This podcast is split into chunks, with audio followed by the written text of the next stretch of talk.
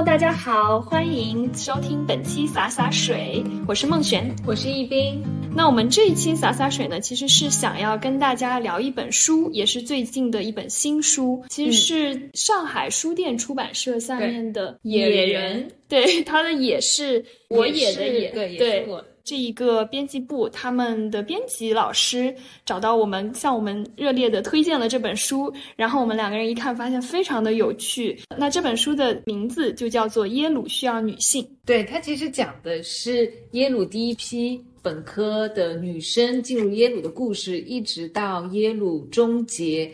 以性别为基础的招生招生启事。对，那其实。我在看这本书的时候，首先我是被它这个时间点给震惊到了。大家知道耶鲁在什么时候才开始招收第一届女本科生？对，因为它前面可能是有女研究生，那本科生其实对一个学校来说是非常重要的生源嘛。嗯，我们可能说出来的结果，大家都会觉得非常的不可置信。其实到二零一九年才是耶鲁招生第一届女本科生的五十周年。对。他这里面其实说到一提到一个第一届的女生叫罗安青嘛，然后我查了一下，她现在只有七十一岁，就感觉非常的年轻。那我们现在就来介绍一下跟我们一起录这一期的嘉宾，也是这本书的译者徐方圆老师。徐老师先跟我们打个招呼吧。大家好，我是徐方圆，是耶鲁需要女性的译者。那徐老师，我们先要不跟您聊聊您自己当时拿到这个书稿的时候，读完是什么样的感受？因为我们刚刚在讲，其实让我们最震惊的是这个时间嘛，一九六九年耶鲁才开始招生第一批女生，对吧？那您的感受是什么样子？我觉得就是这个时间，我也没有说特别震惊吧。其实就是说，第一波女权运动就是六七十年代，对，觉得这还是一个比较自然的一个结果吧。我读的时候觉得这本书它还是一个，虽然说是历史书，但它还是很有趣的，讲故事讲得很好，然后也不像很多就是历史书你会觉得好无聊啊，但它还是讲得非常生动。毕竟这个作者是当过记者的，你会看到他很多的人物是穿插的，这一段写下这个人物，后面写下这个人物，然后是有不同的嗯冲突，然后推进这个故事性的发展。他总共写了可能是。三四年的时间里面发生的故事，但是你就感觉好像一直很激动。他们有这样的战斗，这次失败了，他下次又重新开始。他不是说，好像你如果看一本那种宏观的历史书，他可能三四年是一段非常不重要的一段话，他就说完了。他就说：“哎呀，一九六九年开始招本科生，然后过了三四年开始这个不限女生的招收。”人数了，它不是限额制了，而是变成，就是说总共就招多少，我们不分男女，很简单就过去了。然后你可能到后面你就忘记了，你觉得哎呀，这个事情好像我从小就也没听说是大学是女生是招的少，然后还就是怎么样怎么样的。其实我们到这一代的话，大学里的女生是比男生多的，就是说总体来说是的。嗯，现在我们中国的讨论就是说是不是基础教育太过偏向女生了嘛，对吧？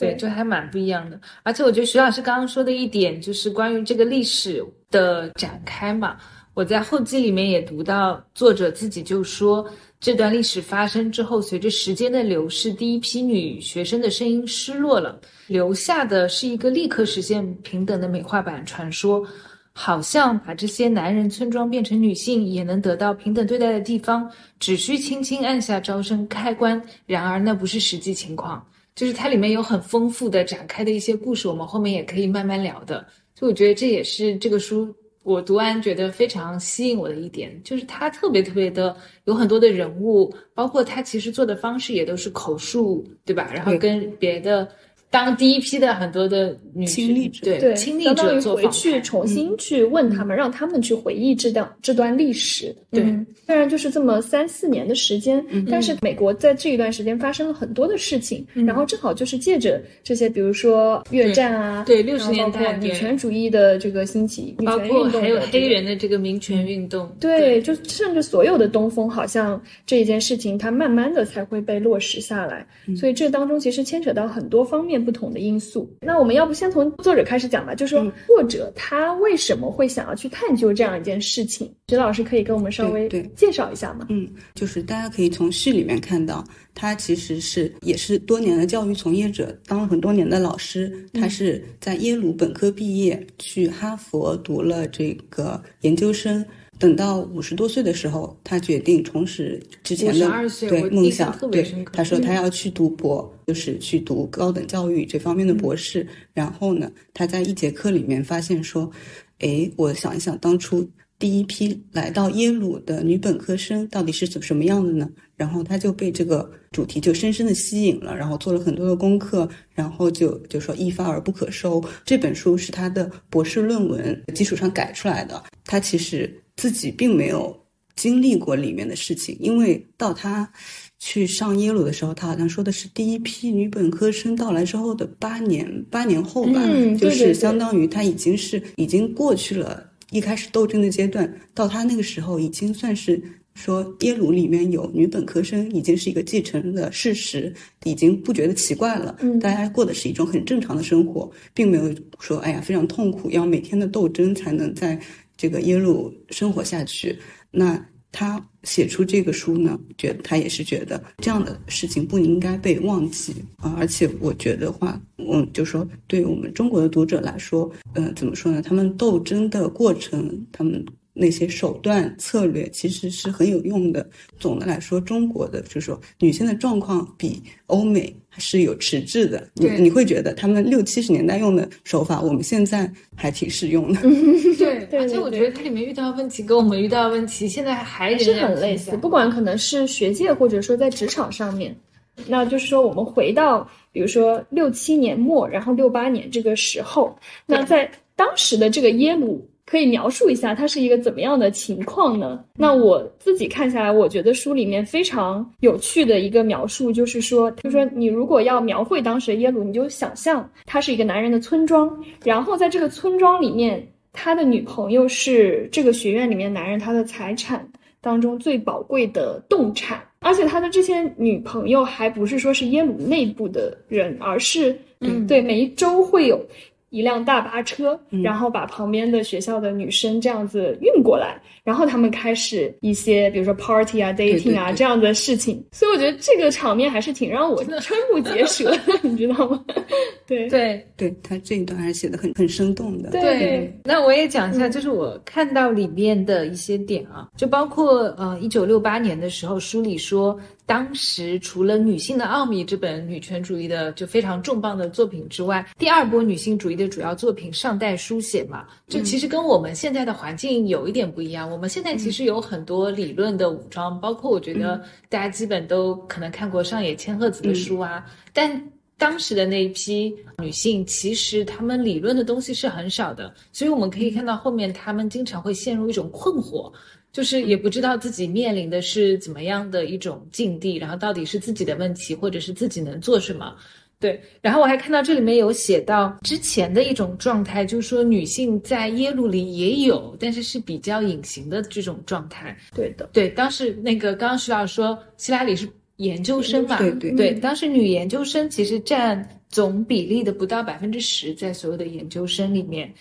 然后接下来还有很有意思的就是耶鲁的学校的医疗服务里面没有提供妇科，所以可见他们其实对于这件事情就完全没有放在心上，对觉得没有人需要。少数的。嗯，对。对的，然后还有的是耶鲁，其实作为常春藤盟校，它体育是很强的嘛，但是女性不能进入体育馆。对，包括女研究生的住所是五十年代的丑陋建筑，而男优研究生的住所是学校中央的，就是非常重要的建筑。对，嗯，中间也要也提到纽黑文这个地方，它其实最重要的机构就是耶鲁，可能附近的很多居民都是为耶鲁服务的。嗯那它里面全都是男学生，然后有少数的女研究生，什么女职业学生、秘书、餐厅工人之类的。但是他可能建校之初，他就是说他的默认的格局就是里面都是男人，然后那所以什么体育馆啊、餐厅、俱乐部不让女性进入，他这是一开始就是一个设定好的一个默认值。后面有了新的女性过来，然后发现了这些是不合理的。我觉得怎么说呢？其实一个人不能理解另外一个人的感受。那他们全都是男人，他们考虑不到女人的需要。等有了女人到来之后，才提醒他们，告诉他们抗议，才能够把这种庞大的体制把它给推翻改变。嗯，哎，他其实里面不是也说到女性找卫生间很难嘛？第一批本科生进来之后，因为卫生女卫生间的数量相当之少。嗯，对，就其实我觉得跟我们现在也差不多。我们现在女卫生间。一直也要排队，对我觉得这个可能跟就是整体卫生间的设计吧。但是我觉得确实就是说这种空间上的东西是给到你一种隐形的门槛。其实它好像不是我们比如说成文的一些规定，比如说我今天不招女女性本科生，而是它在空间上它就这样子隐形的给你设置各种各样的阻碍。然后你发现即使你进来了以后，你在里面还是寸步难行。就这样一个情况，我觉得可能只有当时生活在那里的人。他才可以体会到。哎，你说到这个，我想到不是有本书叫《看不见的女性》嘛？嗯嗯，它里面就讲到很多隐形的，像你说的隐形的门槛，比如说空调的设置，可能冬天的时、夏天的时候，啊，很多女生都会觉得空调太冷，那是因为按这个设置是按照男性的平均体温来设置的，所以女生都会觉得冷，嗯，对吧？女生都会加一件什么披肩啊，你看男生都不觉得冷。然后包括像钢琴，像女性钢琴家，对，就。人很少能够成为杰很杰出的，比如说像王羽佳这样的对人，就是因为他们的手指长度就跟男性是不一样的。其实还想补充一个问题，问徐老师，能不能请徐老师介绍一下，就是整个六十年代，因为他其实是一九六八年、六九年嘛，我们在说这个事情发生的时候，其实是六十年代比较末尾的东西了，对吧？那。可能六十年代之前发生了什么？然后耶鲁在这个时候做男女同校的选择是比较早的，还是属于比较晚的？我从书里面提供的信息来回答，其实就是说，相对来说，耶鲁在所有美国大学里面属于偏晚的，嗯，因为公立大学就会是更早的接收女女生，但但它是私立大学，对他们当时就是认为，反正我有钱，不用。为了招收女生，为了收女生的学费而放弃我的精英地位，他们还是有一种这种优越感，觉得我们这个私立学校就是就是男校，男校就是名校，就是精英，而且他们的理念是我们是要培养领袖、领导，然后说觉得女性是当不了领导的，所以我们不招女生。后面就是说他们想要逐渐招女生，那一方面也是社会趋势。最早女性是不接受教育的，男性接受教育。后面觉得女性也需要有教育，但是开的是女校。像我以前上法语课，我的法语老师说，那个法国的女生可能上的课是什么，有点什么女工啊，就是那种劳动课的，有点 那种感觉。就多少岁啊？他，我估计四十。不，他不是说他自己知道，他可能是从资料里面了解。对对对对，以前以前，然后后面才倒是。可能也是二十世纪才逐逐渐推动，让法国的女生接受和法国的男生一样的教育。他说虽然是对对对，像清朝也有女学，但他学的是女诫，像对就是如何做一个好妻子。对对对，就是他们他们学的就是不一样的东西。然后他们现在是想要让男生女生是学一样的东西，在在一个课堂里面上课。嗯，反正说所有的变化都不是一蹴而就的。那他们有些学生，他们已经是在男女同校的高中里面接受了教育，对他们来说，对他们这些男生女生来说，这都是正常的状况。但是到了耶鲁，它就是属于一种顽固派的最后的堡垒吧。嗯然后到了 对对对，然后因为学生里面出现了比较多的这种，他们从小接受的就是男女混合的教育，到了这边就不能接受。在另外一方面，他们也没有地方找女生约会。很多男学生他其实是说：“哎，我不想到周六才在那边联谊活动上面才去抢女生。他希望我旁边很容易就能找到约会对象。”然后这是比较多的个男学生的诉求。他们呼吁说：“哎呀，他们其实跟校长。”就说，他们有一个游行吧，也不算不不完全是游行，就是他们那个乐队一起过去，然后说：“哎呀，给我们约会对象。”他们喊的是这个，他们不是说我们要公平的教育，我们要给女生相同的机会。他们考虑的还是自己，是一个比较自私的决定。那当然也是有少数人，他是认为自己的姐妹、自己的母亲，她们作为女性是并不是比男性弱的，并不是说像耶鲁的。校长、耶鲁的往届的校友认为的那样，女性不能当领导者。他们觉得女性是完全有能力的，认为这个是需要变的一个现象。嗯，那么所以呢，这些人是作为领头，他们组织了一些活动，然后发像你在学校里面贴海报啊，对校长喊话呀，在校报上面发表文章等等。我觉得就是说，主要发出声音，他们可能口号是公平公正。但是大多数男生 说我要找女朋友，我要找耶鲁的女朋友。对，那到校长那个层面，他一开始就觉得你不能，你们要什么我就给你什么吧。但是后来顶不住了呢，他是觉得普林斯顿要宣布说 要招女生了，那他。招的学生每年他发那个 offer 是有人拒绝的，人家说，哎呀，我要去哈佛，因为哈佛比较容易找女朋友，旁边有姐妹学院。说普林斯顿，说到那时候基本上还认为是第三，耶鲁认为自己的对手是哈佛，他又觉得普林斯顿要把他赶超上来了，他觉得不能接受。那。因为这个这样的原因，为了因为为了能够获得更好的生源，他才仓促的做了一个决定，说我们那个下一个学年我们开始招女本科生了。对，我觉得这两个理由都特别荒谬。比如说，像男学生是想要找女朋友，然后学校是为了跟另外一个学校竞争，它都是像是一个短期的策略。就以前会觉得，可能大学做一些决定都是那些很聪明的人，对，然后深思熟虑。结果没想到是这个样子，就是哎，突然发现哦，自己好像要落后。了，因为我们发现，其实哈佛它也是，其实它是在早几年，它是建立一个附属的女校。那么，即使是建立了附属的女校，它也没有说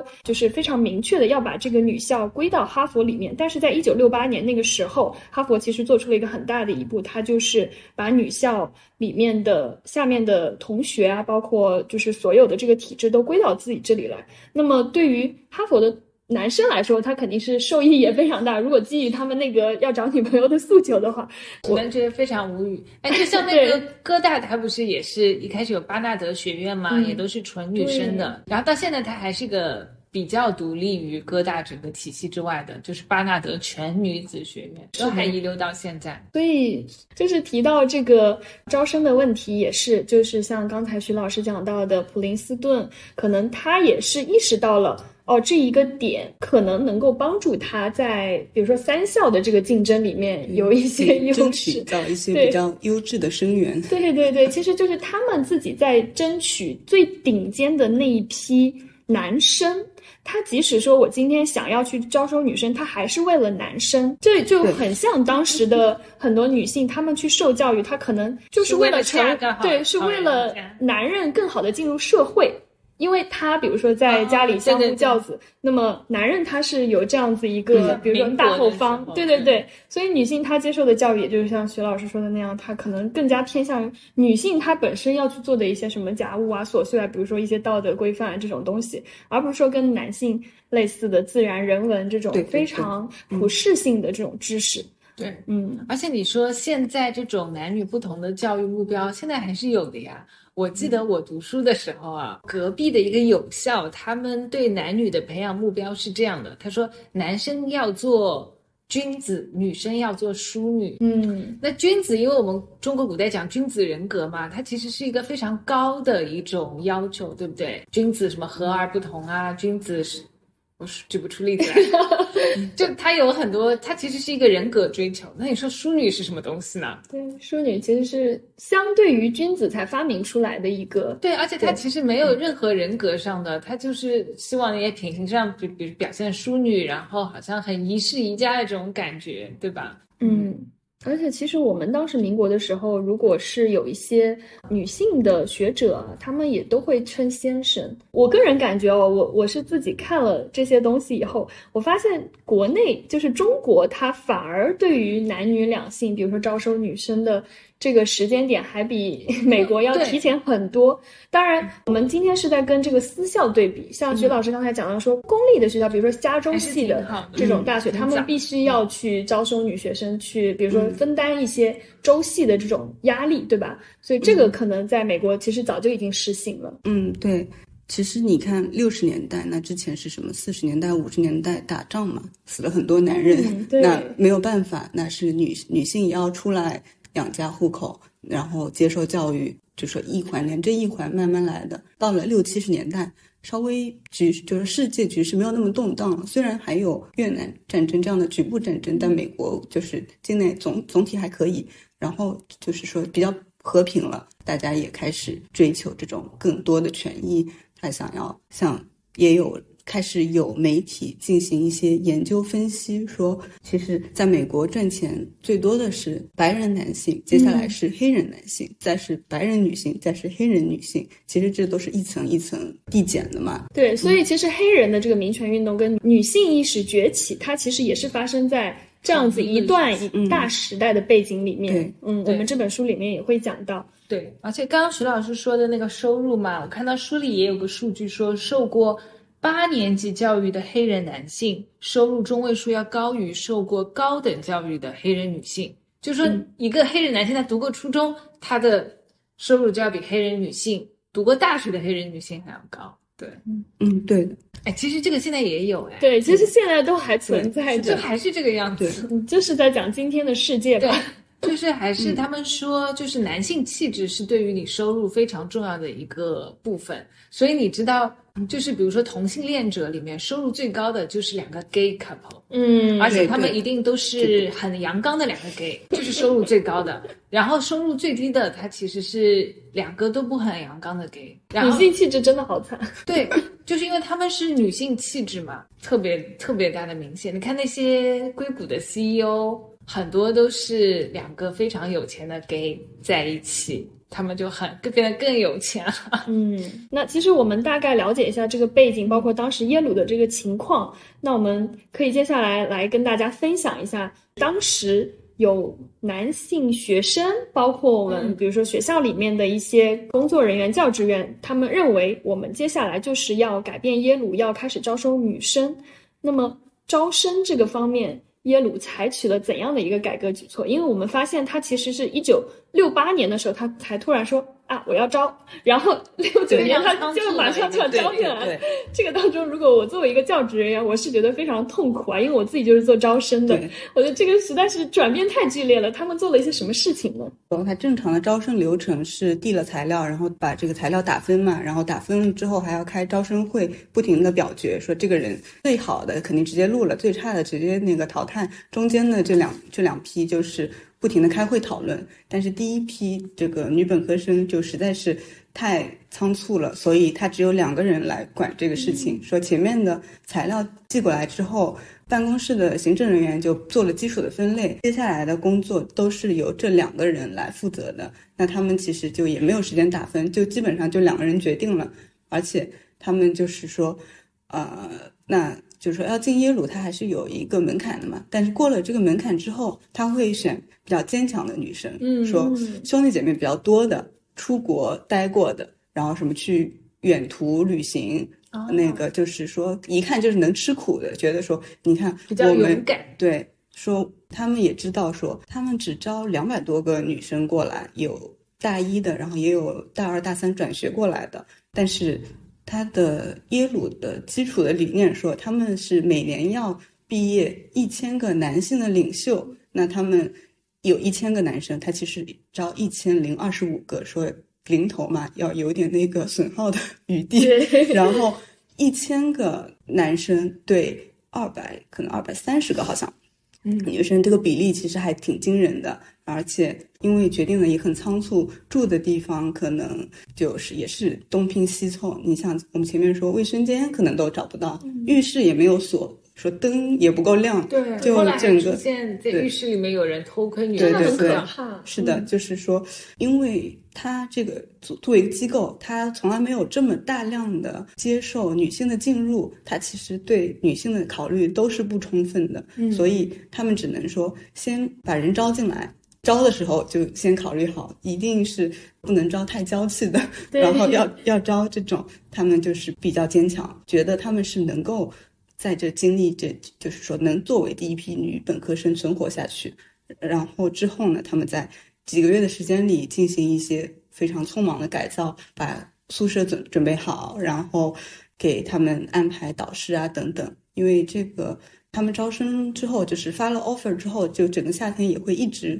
跟即将要入学的新生保持联系，让他们做一些，就是说填一些表格啊，做一些准备工作，一直和他们保持联系吧。是的。所以真的就有一点像我们上期讲到的这个草台班子这种感觉，一下子，比如说两个人搭起来的这个草台班子，我马上就要招收第一届的女学生，它其实是一个划时代性的、具有里程碑意义的在耶鲁历史上的事情，但是竟然只有两个老师进行审核。那么可见，当时其实学校它只是把它作为一个好像短期的战略，我想要去尝试一下，它会有什么样的影响，以及他也没有想好我今后，比如说我是不是要。继续下去，或者说我今后要对这些女学生要怎么样去，比如说帮助她们发展啊，或者说帮助她们适应校园，全部都是很少、很短缺的这个人员。对。然后我也想补充一下关于这个项目的负责人这一点，我觉得他也挺有意思的。他就说到，当时这个耶鲁的校长叫布鲁斯特，他其实想找一个本来女性的高层来领导这件事情，结果他发现，在最高层的五十四个行政人员里面。只有一个女生，就五十三个全都是男的。就他从侧面也反映了整个学校的架构。对，然后，然后这个女女性领导呢，还是负责技术服务的图书馆副馆长，他就觉得不合适。后来找了一下，就只能找到。四个就是到中层啊，然后他就发现了这个研究生学院的助理教学院长叫沃瑟曼。关于沃瑟曼，他不是出入职之后嘛，就是出这个叫怎么说，走上这个职位开始管这件事之后，耶鲁校友杂志就开始对他进行一个介绍，他就把沃特曼描述，这也沃沃特曼，沃特曼是谁啊？奥特曼，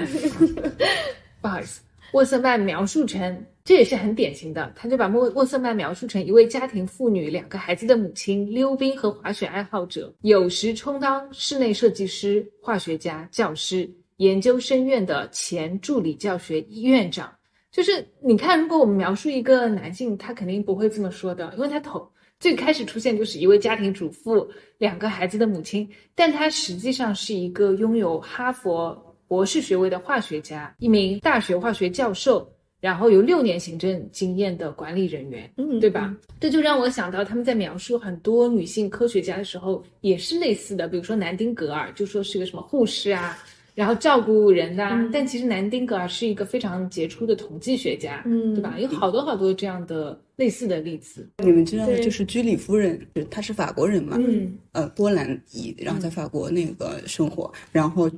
去美国的时候，他们宣传她，其实她可能跟她丈夫也不能说感情特别好吧，但是为了让美国的公众接受她。他们宣传的策略是说她是一个贤妻良母，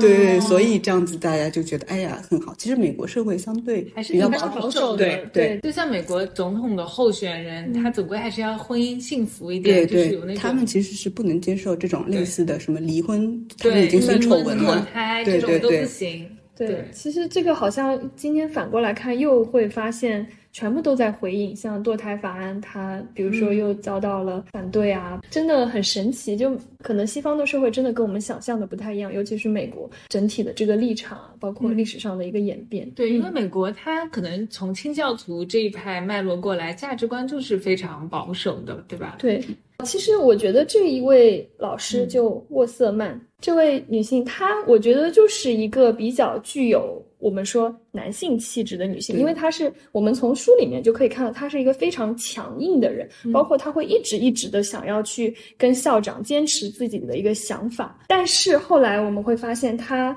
比如说她接受的这个职位，它的名称其实是叫做校长的特别助理，对。他不是一个正式的名，他反而不是说我今天就是你是一个负责女本科生的这样一个教务长啊，或者说怎么样的，他只是教校长。他想要那个教务副教务长的职位，对不对？但是后来只给了他这样的一个开头。对，所以我觉得其实金曼就是这一位校长布鲁斯特金曼，他在任命这一位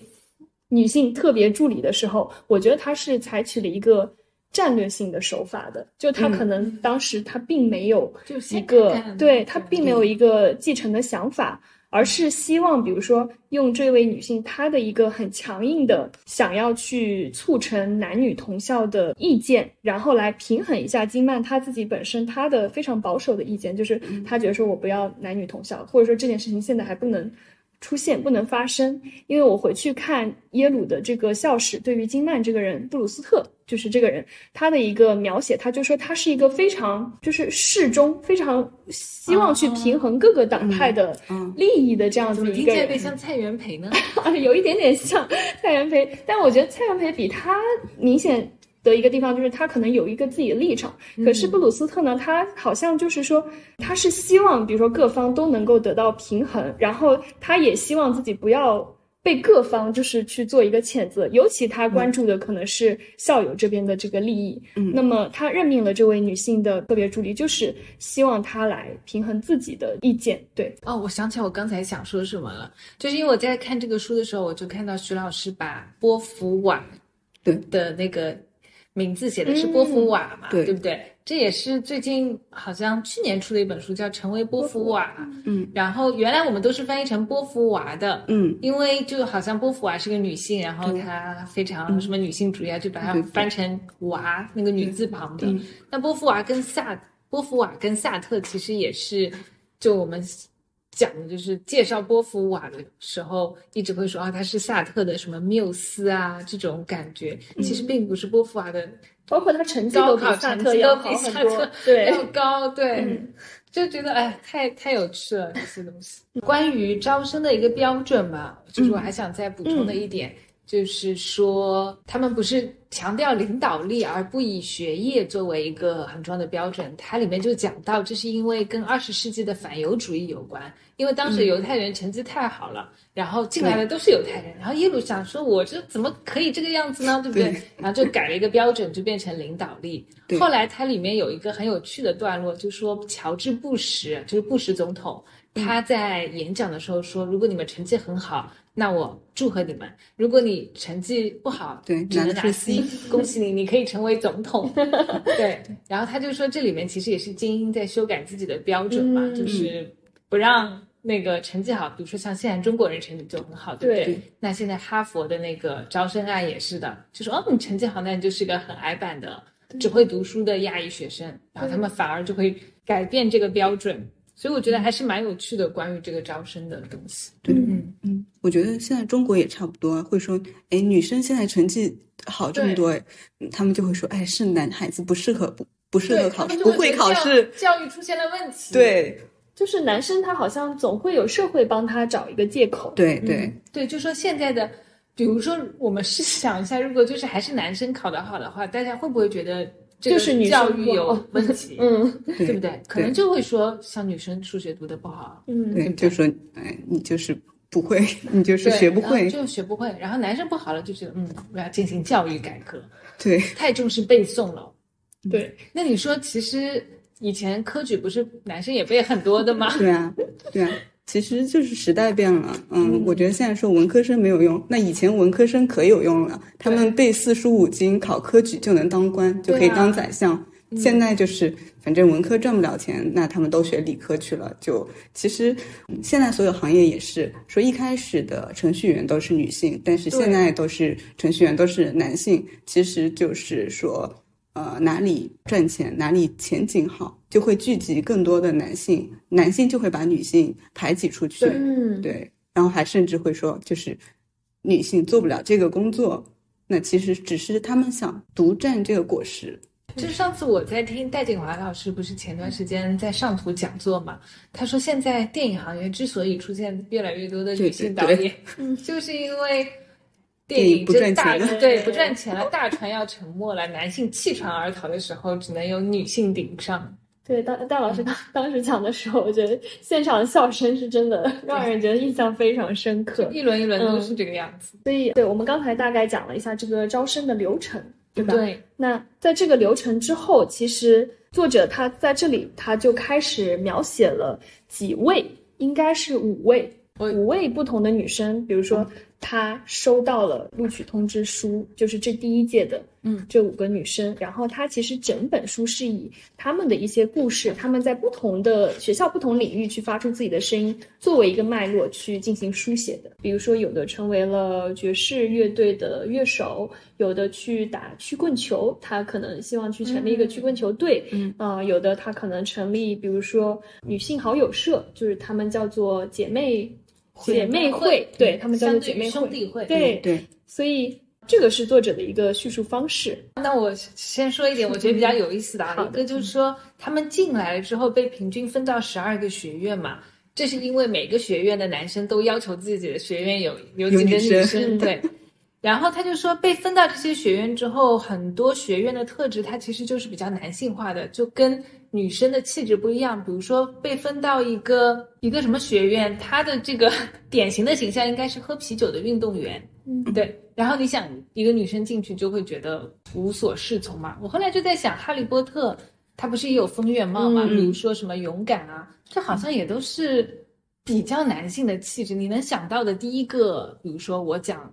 啊、格兰芬多，你会想到谁？对啊，就是可能说到格兰芬多，就是那种很勇敢的，可能跟哈利波特有关嘛。然后他说，那既然每个学院都分到了一群小女孩，当时有一个好像也是他们校报做了一个评论说，如果代价是创造了一个对女人来说更艰难的环境，那就这样吧。嗯然后我看到这句话的时候，我觉得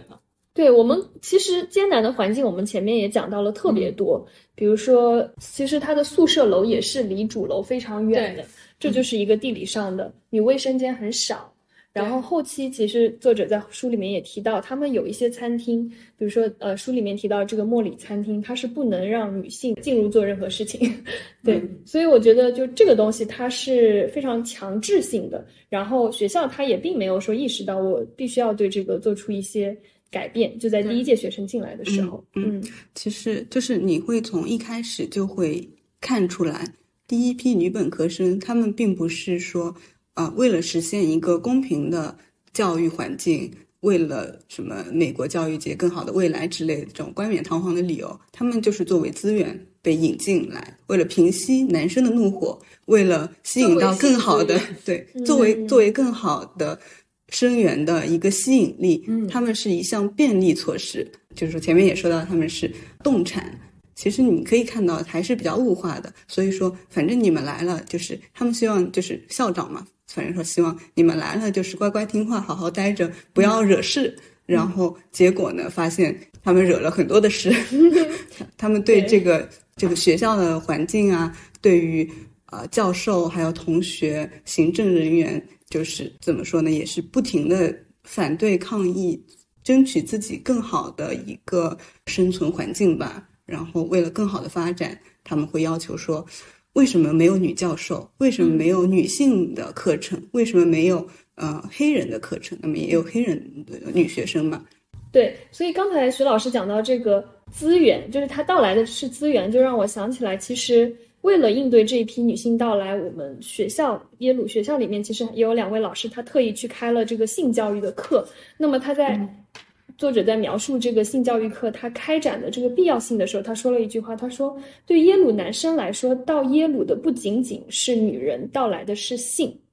就是它是一个非常赤裸裸的一个性资源，就像我们前面提到的。然后它的这个物化程度，相当于就是，呃，你不需要不需要去言说，或者说不需要去遮掩。包括很多女生，她在刚开始进学校的时候，她觉得她身边追随的是无所不在的目光。那么，因为本身，比如说我们前面一一定讲到，本身分到每个学院的女生就已经很少了。只要这个女生在这个学院里面，她在这个课堂里面，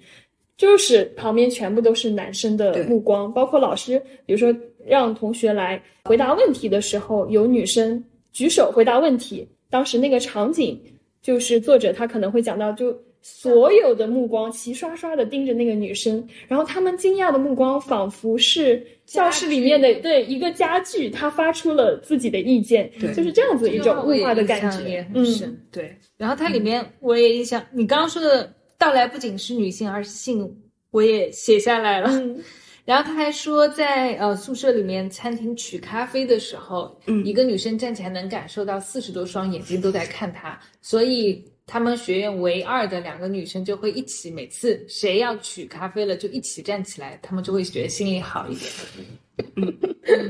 天呐，对，另外不是还有写到他们在第一年的时候发布了一个大一女生的目录嘛，嗯。三点九五美元就在男生中间卖疯了，嗯。就里面并没有大一的男生，是，不是不是，他啊那个是每年新生都会哦有一个，对对对。然后结果就是说这一年卖的很好，因为有大一可能大一新生可能有一百七十多个女生吧，然后然后因为大二大三有转学过来的女学生，然后他们特意发售了一个增增补版，然后增补版呢，他都没有收大二大三的转学的男生。他就是为了卖女生的信息嘛，然后说其他说这个其他的学生对这个手册都是烂熟于胸，对，然后把这个背的信息背的非常滚瓜烂熟，见到一个人就是看着就是照片看多了，说看到你我就知道你叫什么名字。嗯，这个这个符合信息安全吗？真的很可以吗？可怕，就是有点像那个虎扑的什么女神榜，就每年他们都要去选，就选一下是吧？有点那种感觉。对，然后包括徐老师前面讲到的，就说其实最刚开始想要招收这一批女性来到学校的时候，只是希望能够让其他的男生，哎，他们的诉求稍微得到一些满足，让他们闭上嘴。所以说，他不是为了去解决这个矛盾出现，然后也是希望这一群女生她可以乖乖的去上课，她安静的去上课。但是我们招生的团队，他们在选择女生的时候，他们反而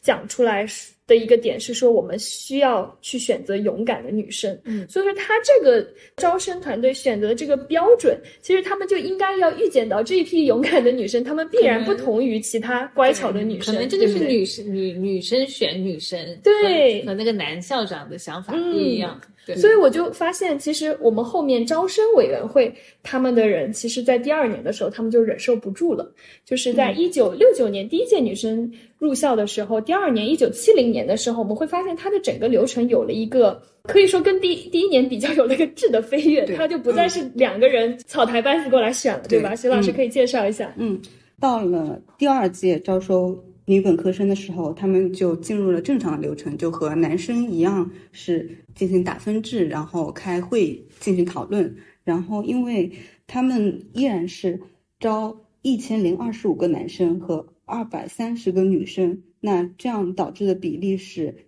男生的话每七点五个就能有一个录取，嗯那女生的话都翻倍了，是十四个里面才能录取一个。那这样的话，其实说那些招生官也觉得非常的痛苦。选的时候发现说，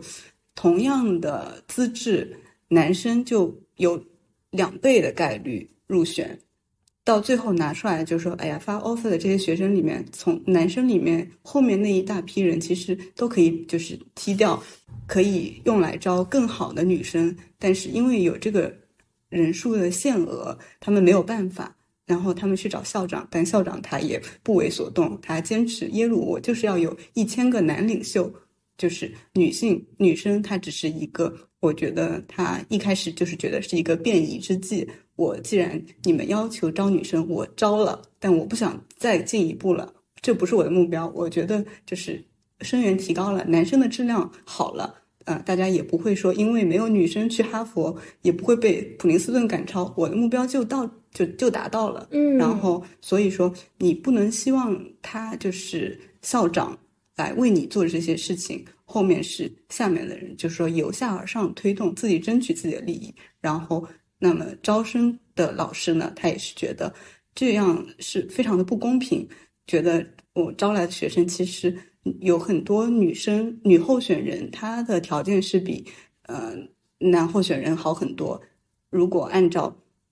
就只看资质不考虑性别的话，其实有更多的，只要他挤掉一部分男候选人的名额，就能招到更好的，总体就会有更好的学生。对。现在招生还是这样吗？对，所以我是感觉确实就是从一个比如说学校内部这种职职员、打工人的角度来想，我觉得校长就是布鲁斯特金曼这个校长，他真的非常会权衡人心，因为他意识到了，在一九六九年到一九七零年，其实这是一个非常混乱的阶段，因为没有非常正规的一个人员体系去做这些事情，所以一旦这第一届的学生进来的时候，大家必然会因为要去处理一些，比如说那些杂事。然后舆论的呼声就会平息一点，因为大家注意力全部都在第一届女学生身上。那这个时候，他其实不去理会招生委员会他们的一些意见，就是一个很好的时机。因为其实他知道招生委员会他必须要去推推进第二届的招生，然后同时呢。他们是实实在在要去做事情的人，那么作为领导，他只要站在旁边，我可能这个时候他就可以做一个隔岸观火的一个阶段了，因为这时候他不需要去做一个，比如说决定性的一个策略。然后呢，招生这一些同事啊，我特别想称他们为同事，因为我自己也做这个，我非常能够理解他们的心情，因为其实招生的。人员呃，我们知道，在这个耶鲁里面，他也不是说我们只有招生办的人去做招生，其实很多教授他们全部都会参与进来，对吧？然后他们会去，比如说每周去开会啊，这样子去筛选人。但是招生这个工作呢，它其实就是非常考验一个人他的瞬时判断力，因为你其实就是在纸面上面去看到这个人的一个材料，然后他同样要你有一个特别。特别就是明显的这个决断力，因为就会遇到像刚才徐徐老师提到的，去掉最高分，去掉最低分以后，中间的这一群人其实是非常非常难选的，所以就让我想到，应该是《精英的傲慢》这本书里面，就说要不就抽签呗。对他讲到哈佛的这个招生的整体的 体制的时候，他说，其实中间这一群人，我完全就可以用抽签来讲，你完全说不出来，比如说他们有哪个方面好像明显的去优于另外一个方面。那再加上这边的可能是只是在女性、男性这个性别上面有一个区分，其他方面甚至很多女性都比男性还要强。对于招生办的人来说，你在全部看到所有人的这些资料以后，其实也内心会对自己有一个道德的谴责的。嗯，我觉得这是大家都能够感受到的一个心情。那。这一群人，因为我看了他的材料，我必然对他有一定了解，即使是纸面上的了解，我都觉得我好像更加熟悉他。那熟悉他以后，你再去跟 这另外一个可能不如他的人去做对比，然后你必须要用你的决断力去，因为限额的限制去拒绝掉这批女生。我觉得对于招生办来说，它是一个心理上的惩罚。哎，我对，而且我觉得好多现在做人力资源，他们招聘的时候也会有这种道德谴责。嗯，就。比如说在银行里面啊，他们说如果你是上海男生，就本地户口的话，就非常吃香的。然后反之，如果你是个女生，你可能比那个男生优秀很多，但是你也不一定进得了，因为他们希望性别上都平衡一点，不希望说我们招进来的全都是女生。对。然后另外我就在想到，他们不是说这个一千名男领领袖嘛？后来进来之后，有一个女学生说是一千名男领袖和两百个小妾。对对。这种就有点像我们现在工作的时候会说男女搭配干活不累，嗯，这其实是站在男生的角度说的。他这还不能一个一个搭配，他这个他这个比例实在是差太大了。是的，就男女的所谓男女搭配干活不累，也是针对男生来说，他可能觉得哦有个女生挺好的，对吧？但是对女生来说，她未必喜欢跟男生搭配。所以我觉得招生办他其实在第二年的时候，他们是做出了自己的努力。就像徐老师前面提到，他跟校长再去重申这件事情，但是此时校长他。还是选择去兼顾，不是兼顾，他就想要去顾到校友会这一方面的一个想法。因为耶鲁的校友会，其实我们也可以介绍一下，他们的这个地位也是非常高的，对不对？对，因为像私立学校，它很大一部分资金来源是校友捐赠，所以说你要是把校友群体，就是说，嗯，就没有照顾好他们，那你可能后面就是各各方面的资金就会比较缺乏。那其实。嗯，从这个整个过程看下来，校友对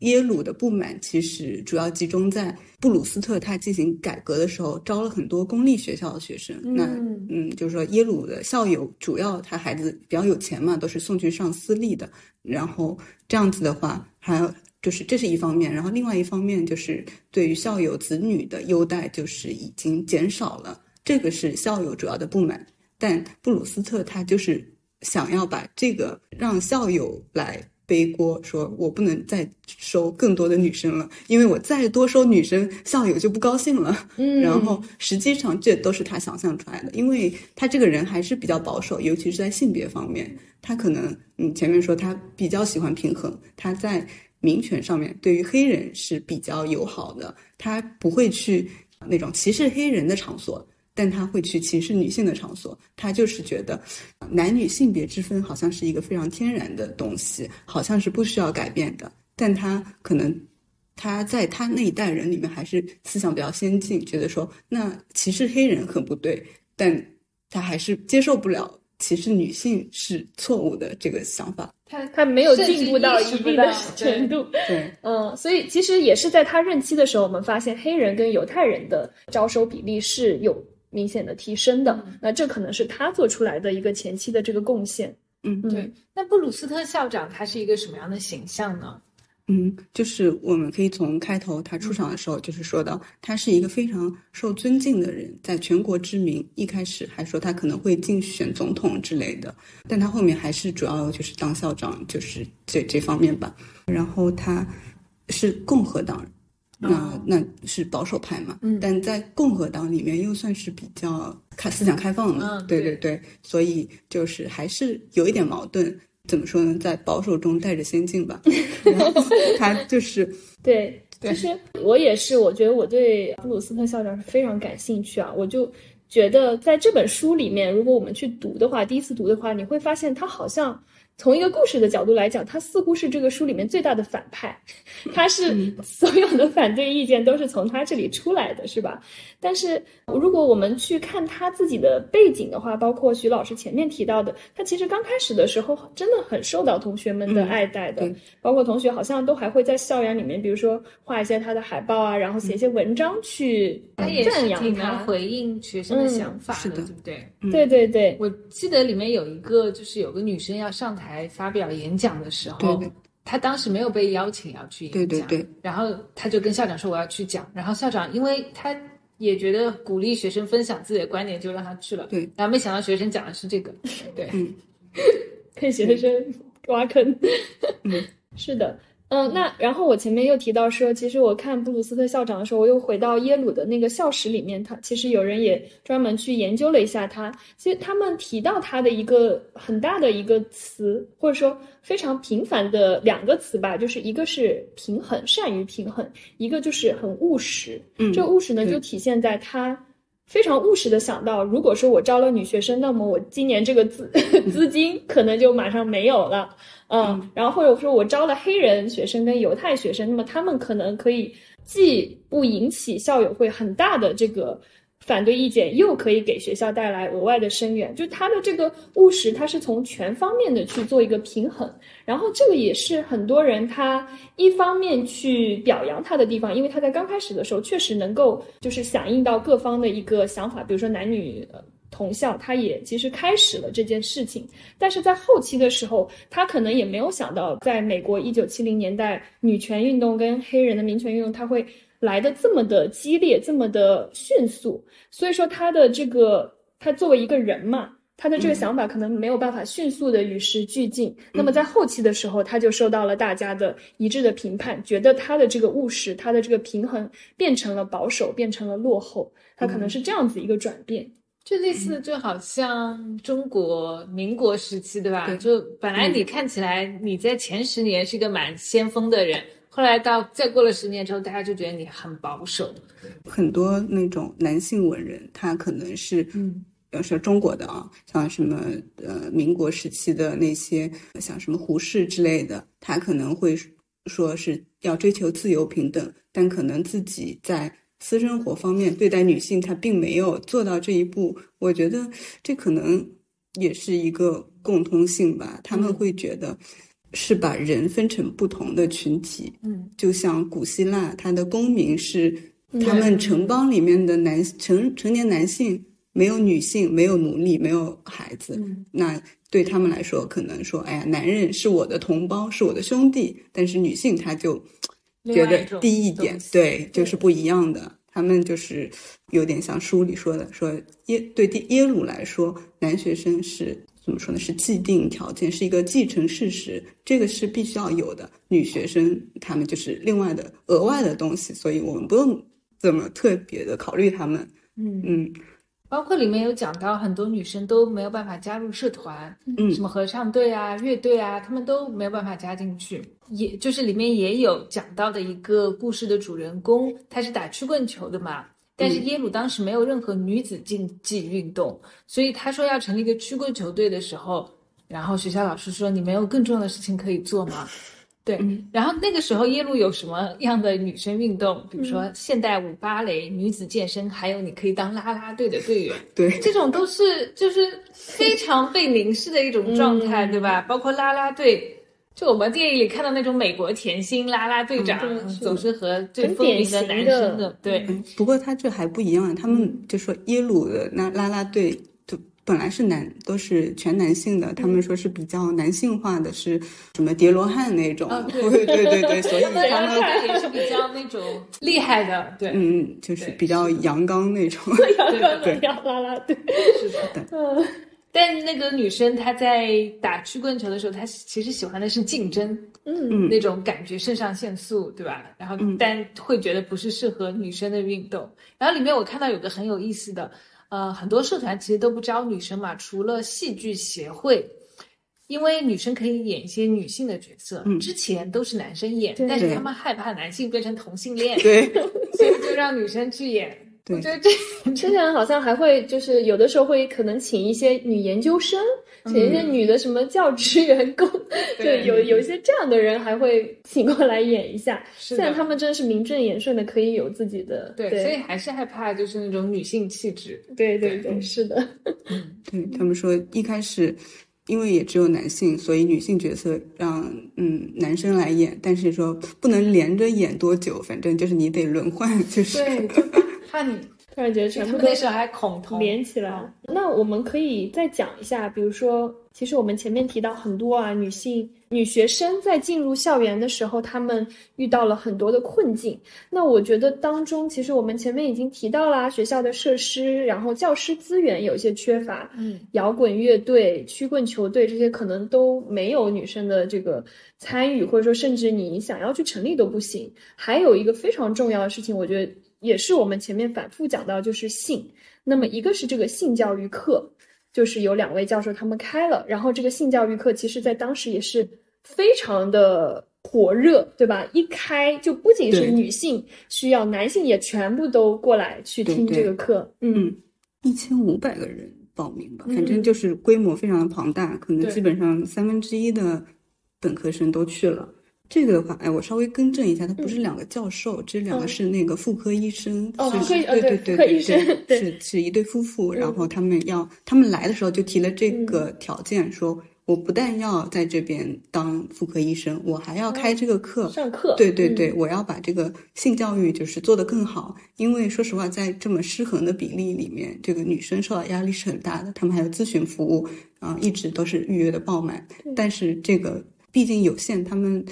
一个星期只开一次，所以说这么多人，一千多个学生，他一届就一千多个学生，那其实怎么很很难轮到。然后所以说开性教育课，开了性教育课之后觉得还不够，组织了学生的委员会写性教育科普书，然后在学校里面分发，甚至别的学校都。写信来要这个书，他说结果说供不应求，所以后面又加印，然后再让别的学校也能拿到这个小册子。其实我读到这个时候，觉得耶鲁挺好的，就他已经努力了，是吗？之前北京不是北师大做那个性教育的项目，后来也被叫停了嘛，家长就觉得不适合小孩子看啊，真的。这一届家长怎么各种投诉？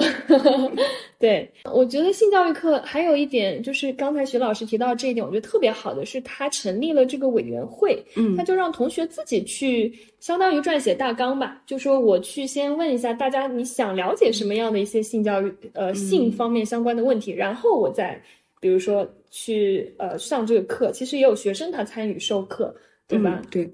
然后包括里面其实也有提到一些同性恋的这个问题。就所有东西它都囊括进去了。对，因为其实我觉得当时六十年代不是还有个性解放的思潮嘛？其实耶鲁很多女生，她们我看到里面读到，她都说有点困惑。就一方面觉得都性革命了，对不对？然后另外一方面自己好像还处于一个很迷茫的状态，觉得自己如果不去跟什么就女男生进行性方面的交互，对对对，然后我就会觉得自己好像不是那种很先锋的女性，但自己反正他们自己本身这个困惑，我觉得到现在都一直存在，对不对？就是比如说我，我是一个女权主义者，我。信仰这种东西，我想做一个先锋的独立的女性，可是，在这一方面又会担心自己，比如说受到伤害啊，或者说有怀孕这样一个后果。我觉得这个一直是很久的一个话题。那随之而来，其实我们包括性方面非常严重的，就是关系到校园安全的事情。其实里面书里也讲了好几个性侵的案件。是的，嗯，对，就是这个的话，它其实有两方面，一方面就是说。确实有来自外部的外部人员入侵，就比方说刚才说淋浴的时候，突然有人闯进来，他就是说拿着刀闯进来，然后那个女生还比较聪明，她就是想了办法把那个人吓跑了。嗯嗯，真太可怕了。对对对，然后嗯，就是但是比较惨的就是女有女生遭遇了强奸，然后中途休学。但后面他们还是比较，就说克服了这个创伤，然后回来继续完成学业。然后中间也提到这个堕胎权的这个争取，像我们应该是也是去年前年，就是美国又推翻了罗素韦德案这个判定先例。然后在这本书里就提到了这个这些耶鲁女学生和连同纽黑文附近的女性，她们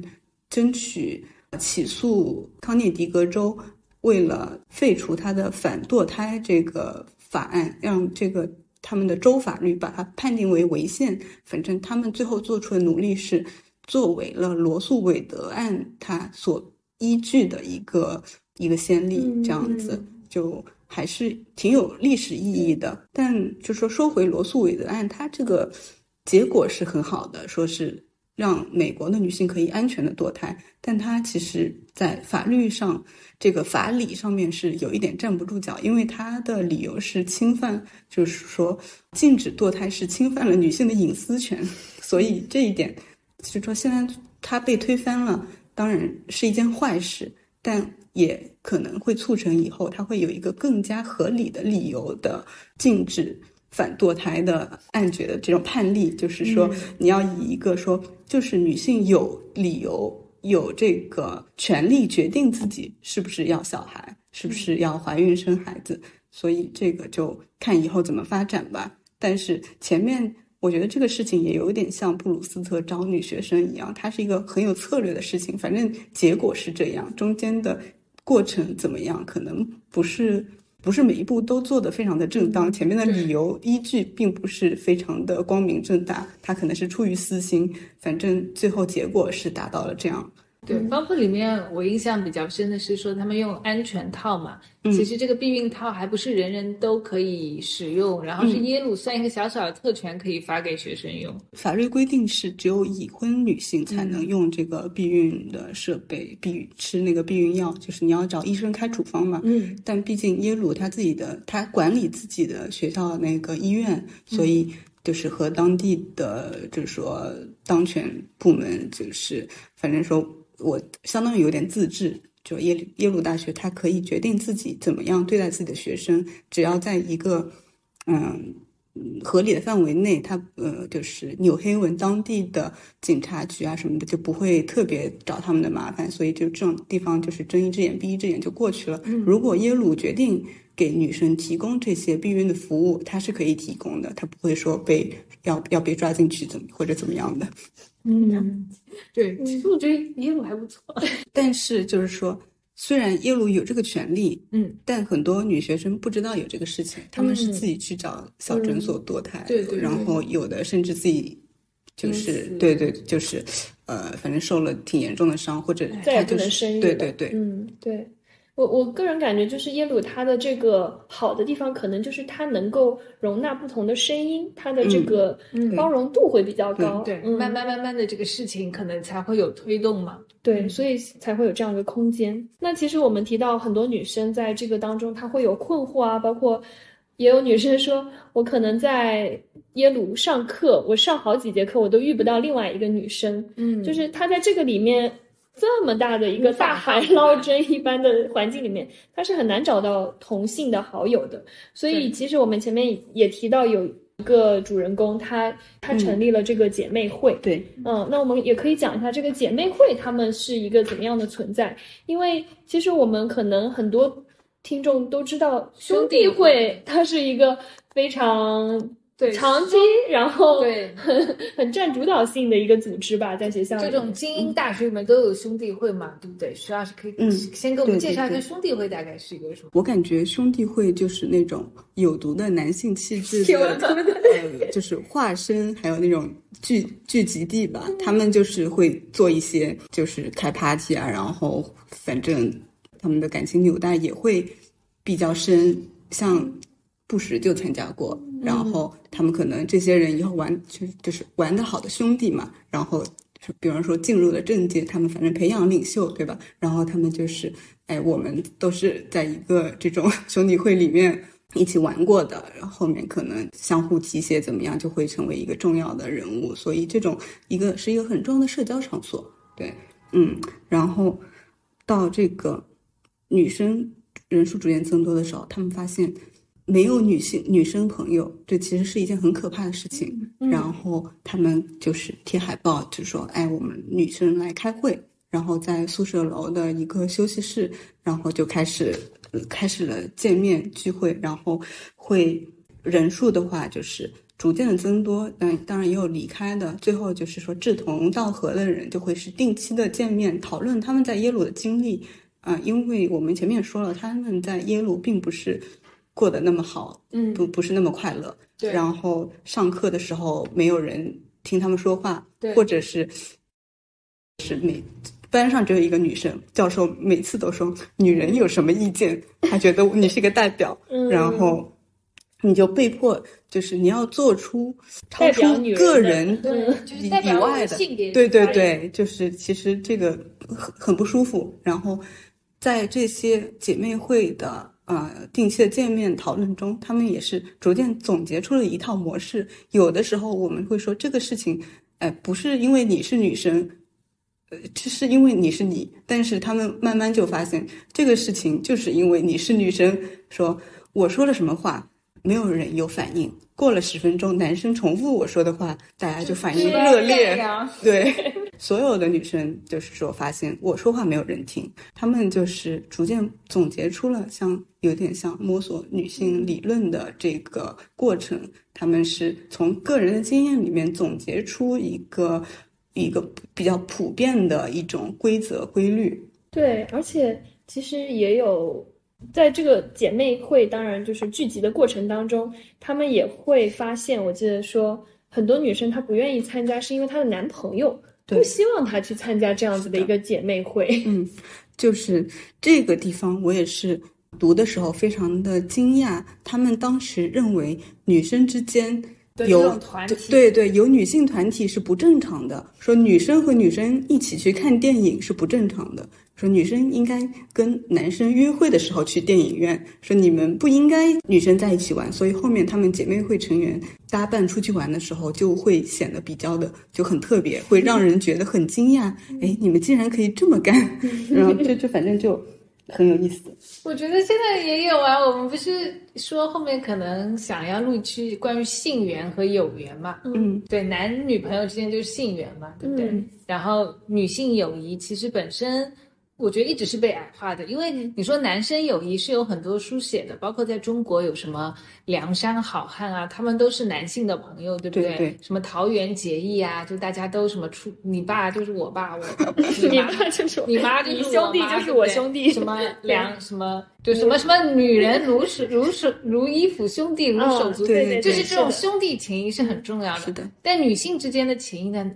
听这个词就什么我们小姐妹啊。什么闺蜜啊，就是在这种规格之中的，好像大家不会去讨论一些很重要的事情，都是去讨论什么是化妆啊、美甲、啊逛街，其实根本不是，对不对？你平时也不聊这些，而且还会说女生多就勾心斗角。对对对，其实词男生在非常严重的勾心斗角呢，中国历史上都是男性在勾心斗角，好不好？嗯。我觉得这几年是有蛮多书写女性友谊的电视剧啊，然后文学作品啊，比如说那个啊，那不勒斯四部曲，对，那不勒斯四部曲，对不对？嗯，对，现在大家这些都还慢慢火起来了，就大家看到自己的经验被书写嘛，以前真的很少，包括很多人结婚了之后就不跟自己的朋友玩了，嗯，是的，因为他们的。老公会介意，就说怎么一直吃饭不管家里，但是他们仍然跟自己的兄弟在一起玩。对的，所以姐妹会它其实就是这样子一个存在吧。我觉得它对于一部分女生来说，还是起到了一定的宽慰作用的。包括这个小团体，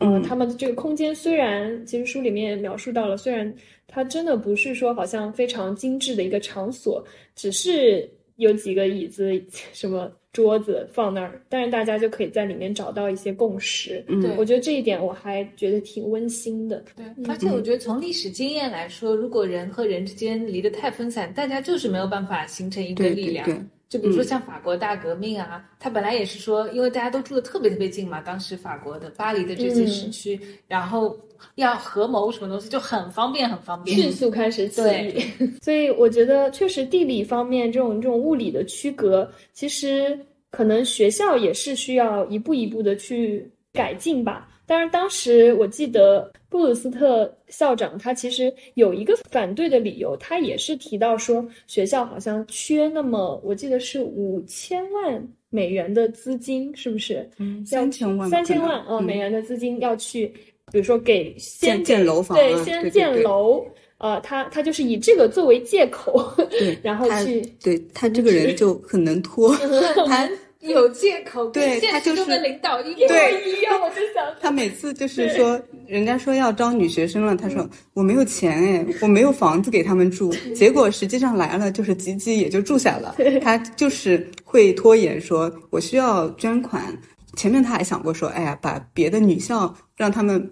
把他们骗过来，把他们哄过来，在旁边开校区，这样子我就不用自己招女学生，旁边就有女生，那学生的诉求就满足了。他反正还是比较不愿意改变现状，对，这有点像哈佛当时的一个做法。对对。那其实我们说，虽然校长他一直在拒绝，包括一直在反对，肯定是因为其实教职员工当中是有很多人，包括学生当中是有很多人，他们是在一直在逼迫他，一直在让他想要他去通过新的。增高女性的入学的比例这样一个提案，那我们可以接下来再分享一下校内还有哪些团体，他们是一直在向布鲁斯特施压的。那首先就是这第一批女本科生，他们自己，他们就是发现非常的隔绝，本来人数就少，还分到了十二个学院，也可能一天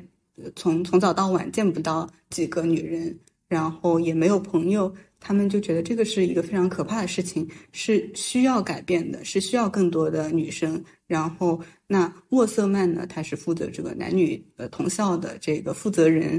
他就是也会，他有自己的委员会、咨询委员会，会和定期和学生开会讨论这个问题。那他发现这个问题也是在施压。然后我们前面也提到了招生的委员会，也是会发现招生的时候，这个对女生的限额。对于招生的质量有很大的影响，他们也希望招到更好的学生。那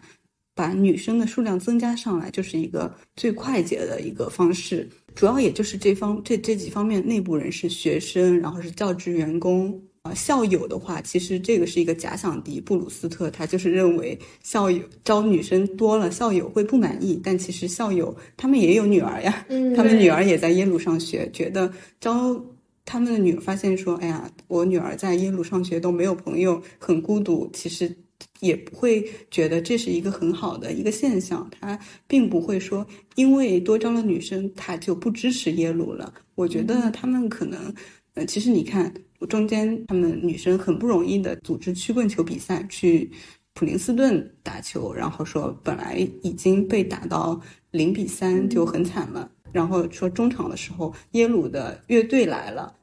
他就一下子振奋了，他就是又反反击了两球，就虽然还是输了，但他你看他们其实还是有一种对学校的感情在的，我觉得并不会因为就是这么一点。政策的调整啊，不支持学校。整体说，耶鲁本身的这个氛围，还有他学校里面其实是有多方的一个意见。我我想到那个美国第一个女大法官金斯伯格嘛，她是不是就是耶鲁法学院的？哦，对，她是哈佛法学院的主编，那个报纸的主编，我记得，呃，法律杂志叫。哈佛评论嘛，是吧？嗯。然后她当时其实是她的丈夫，还有她丈夫的那些男性朋友都非常觉得她非常优秀的，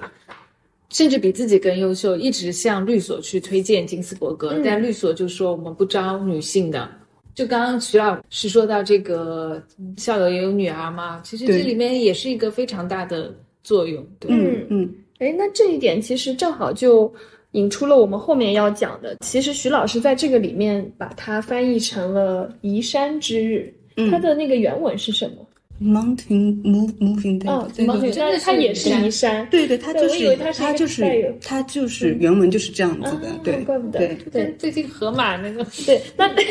那个“移山之日”的意思，其实就是说，所有赞同男女同校的各方力量，他们可能有的可能削弱，有的增长。然后在后面的时候，大家终于找到，慢慢的找到一些突破点，然后开始啊去做更进一步的尝试，然后到最后的时候，有一个时间点就变成了移山之日，在那个时间点之后，耶鲁终于放弃了对于男女同校这个限额的坚持，对坚持。所以我们可以也接下去讲一下，就是这个当中发生了一些什么事情，其实让我们这个。正方，我们可以说正方，因为我们大家都是同意男女同校的嘛。那正方他们是搜集到什么进一步的证据，让校长逐渐的好像失势了，然后男女同校它成为一个更大的可能性。嗯，其实我觉得就是所有的这个变化，它是一点一点积累来的。它从第一开始，从一开始。布鲁斯特任命沃瑟曼负责男女同校，命运的对对对，然后他招来了一批非常坚强的女学生，然后他们开始开始抗议，开始聚会见面，提出他们的想法，发出他们的声音。然后呢，那后面又来了第二届、第三届学校里面的。教授也是看到了他们的这方面的问题。那随着时间的推移，布鲁斯特他本身也有一点有一点失势吧，可以这么说，声望就没有那么高了。而且他去英国休假半年，然后他不在的那半年又取取得了长足的进展，就是大家就是说 开始对对，就是对他们就是已经把所有的事情。前期的准备工作已经做好了，他们说等布鲁斯特回来，我们我们不是求你办事，我让让你走到一边去，不要碍事就行了。我们把这个事情办了，然后支持的声音也越来越多。就除了就一开始你可能只有沃瑟曼一个人，他就是一个边缘的人，虽然在女性说行政人员里面是非常高了，但在耶鲁的体系里面，他是一个还是当了三四年都还是叫校长特别助理，他其实不是一个正规的职位，所以很多重要的会议他也没法去，但他也是逐渐的结交盟友，就。没有叫他去会，他也去蹭，他去认识有有地位的人，把他们囊括到自己的那种委员会当中，让他们逐渐把他的这个力量就是会变得更大，支持者就就多了。然后后面最后他们推出去跟他们呃，在耶鲁还有一个很厉害的人，就是是他们的那个牧师，然后把他也拉进了自己的盟友的行列当中。然后派出去谈话的是一个男生，他其实也是属于那种比较家庭，从从家庭背景来说，他是也是上私校，从私校毕业的，家庭条件也是很好。但是呢，他的母亲是一个女权主义者，他也和像什么米利特他们就是也是比较熟悉。他就是从小就受受到这种女权主义思想熏陶，他也和其他的女生是走的比较近。他作为一个代表去跟校友开会，然后去了就发现，其实就是说，你如果对于耶鲁校友来说，那他们那一代人都是比较保守的。然后如果来了一个呃，比方说是一个黑人女生，他们就肯定不愿意和他对话。但来，对对对，但他来的是一个很在他们来说很很体面，对对对对，是他们的同类。哎，说这个男生进去一看，说，哎，我认识他的孩子，他的孙子，就是我们都是。呃，自己人对吧？这样他对话就进行下去了。他们后面投票就改投了。前面好几年做了努力，他们就是不停的收集请呃请请愿签名，然后去各个就是董事会开会的时候去抗议啊，怎么样？连续两三年都是没有结果的。虽然听了他们讲话，还是投票是要保留这个性别的限额，直到后面才是主到最后才把这个山给。推动了，而把这个山给移走了。但我觉得，就是你也不能说所有的功劳都是最后那个男生的，是从前面一系列每个人都是做出了一点贡献。对，嗯，我觉得，对我觉得沃瑟曼这个角色真的是，我们可以从打工人的角度去共情他，他其实做了最辛苦、最对的事情，但是到最后，因为他的这个女性的身份，然后包括他其实这个职位。显示着他其实一直在被正常的职工体系给排挤在外，所以说他没有办法进入到这个关键的移山的决策里面去。我觉得这一点非常的惋惜，但是也是当时那个时代最大的一个局限吧。然后让我还有非常印象深刻的就是。这位男生，他名字叫做亚历克。刚才徐老师提到，他去到校友那边开会，然后发现一屋子的人，其实他可能或多或少都认识。然后他意识到这其实是他的同类。那么在这个之前，他也是做了一些准备工作。他去找了一位对牧师，然后牧师他的名字叫科芬。然后我觉得牧师他讲了有一句话，他是非常具有战略意义的。他说：“如果你想要一个激进的结果，别让过程在明面上显得激进。”我也记得这句话。对，嗯，就这句话，我觉得，哎，如果你不是非常熟知这一个团体里面他们的一些游戏运作的规则的话，你不知道怎么样去操作。这可能也是沃瑟曼他存在的一些。局限性，当然这不是因为他个人的局限，而是因为时代的局限。他其实并没有一直在核心的这个里面。对对，嗯嗯嗯。所以我觉得，就真的可能不是这个里面的人，你完全不知道要用这一套体系去攻打他。对，我觉得他这个就是里面也说了，在耶鲁这个校园里面是有各派的力量，有比较激进的，也有比较那个中间派的。那最后做出关键一步的就是这种中间派，他们。因为也是作为局内人比较了解这个规规则，他们可能会用说出来的话就会比较有说服力。如果是他们完全对立面的说说话，那可能董事会他就不会听。天然的有种对对对抗拒的心理吧。嗯，好适合拍成电影哦。我也觉得很适合。所以我觉得布鲁斯特他之前任命沃瑟曼，可能也是有一这一个考量，是他我在想啊，这是我的一个揣测，我在想他是不是从一开始就知道。他这个地位，或者说他这个身份是没有办法洞悉这个当中的所有规则的，所以他知道他可以在明面上面去作为平衡布鲁斯特这个保守的意见，然后同时他又不会真正的撼动布鲁斯特跟校友会的这个权利。他是我，这是我的一个揣测，他是不是这样子一个想法？好像也有这样，就是一个改革。那为了回应，对，然后就找个随便找个人，那你去去吧。结果没想到，然后那人变成了炮灰。对，这边这个沃瑟曼他就有一点炮灰的感觉。对他后面就是最后可以看后记里面写了，他其实他卸任了之后，他们也没有他最后离开了耶鲁，他其实就说结局是比较比较比较惨吧。就是照理说他做了这么多的贡献，应该升职，对吧？但结果他就是说布鲁斯特呢，其实他。我觉得他不是很喜欢沃瑟曼，他一开始选他只是因为没得可选了，对，然后后面就是终于有机会说，那反正哎，我觉得那我们你的使命已经完成了，他这个后面我就不跟你不跟你续约了，你就差不多算把他赶走了吧。对，所以我觉得沃瑟曼他其实最刚开始出现的时候是让一些学生很振奋的，嗯，他的这个整体形象是，大家觉得说哦，高层里面终于有女性了，因为我们会发现耶鲁它不仅是高层里没有女性，它的教职员工，我记得最刚开始还只有两个终身的正的终身教女的终身教授。嗯，所以其实从原先这样子一个给人的印象，到最后可能是暗淡的退场。嗯，这个其实我觉得它是反映了整体的大背景下面女性的权益其实仍然是被男性碾压式的压制的。但是耶鲁这件事情，它可能在局部上面取得了一定的胜利。嗯，对。然后我还想讨论的一点，就是在整个耶鲁第一批女性的这个过程当中，她们其实还有参加反战、反越战运动，对不对？还有什么黑豹的这种黑人民权运动。但是在这个书里面，跟他们之间的关系。啊，我记得书中有个描写，就是说一个一个女生就说，好像抽干了他们的氧气，嗯，就是因为越战这件事情，好像让男女平等这个东西变得更加的不重要了。嗯，对，徐老师能不能这方面展开讲讲？对这个方面，其实我觉得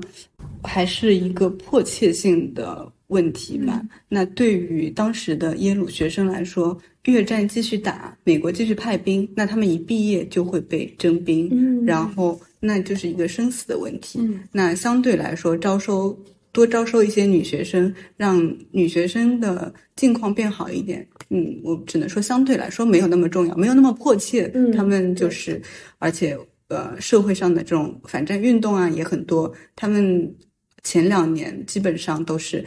学年还没有结束，结果大家都在搞罢课，对，就是提前就解散了，就没有。正式的上完这一年的学，所以他们这个整个的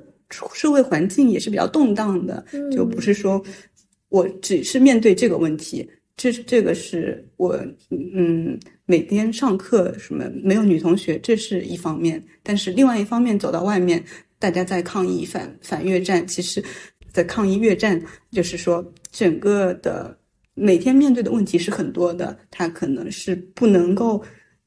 把大家的注意都吸引到这个问题上面，中间也穿插了一些黑人争取权利的这些一些斗争。嗯，我觉得很有意思的一点是，像白人女学生去参加耶鲁的政治组织的时候，他们是得不到被倾听的地位的。他提出了建议，没有人听，然后结果最后啊，在那边静坐太久了，被停学了。然后，但是呢，黑人女学生在耶鲁的黑人政治组织里面就。能就比较受尊重，能够做到比较高的位置，这一点我觉得还是挺挺奇怪的。对，而且像我们在中国就没有太多种族意识，但是在美国这还是一个比较比较重要的一个生活的基本的一个点吧。他们也是说，不同的种族的人就是住在不同的地方，他们上不同的学，然后来到这里，有的黑人学生才是第一次。进入到有这么多白人的一个环境，对他来说非常可怕。对我，我个人觉得这一点，其实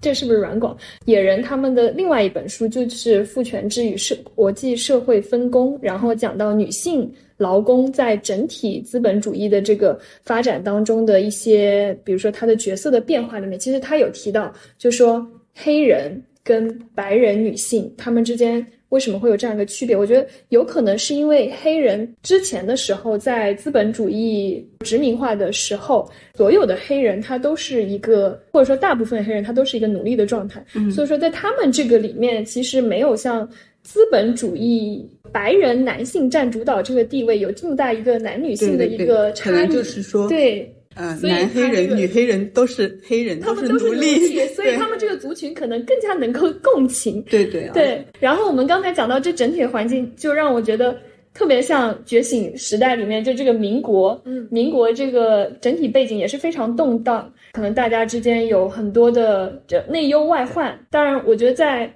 中国国内又是不一样的情况，因为我们可能是后面进展成一个社会主义。那么社会主义它的这个男女之间的一个差异是男女他们要共同起来去抵抗资本主义。就是他们是在一个阶级上面去抵抗另外一个阶级，所以我们呢可能最刚开始这个两性问题又没有像资本主义国家里面，美国这里它可能耶鲁里面男性女性这个问题这么的严峻。那我觉得这当中可能有一些社会制度啊，然后包括一些历史原因都有很大的差别。嗯，对。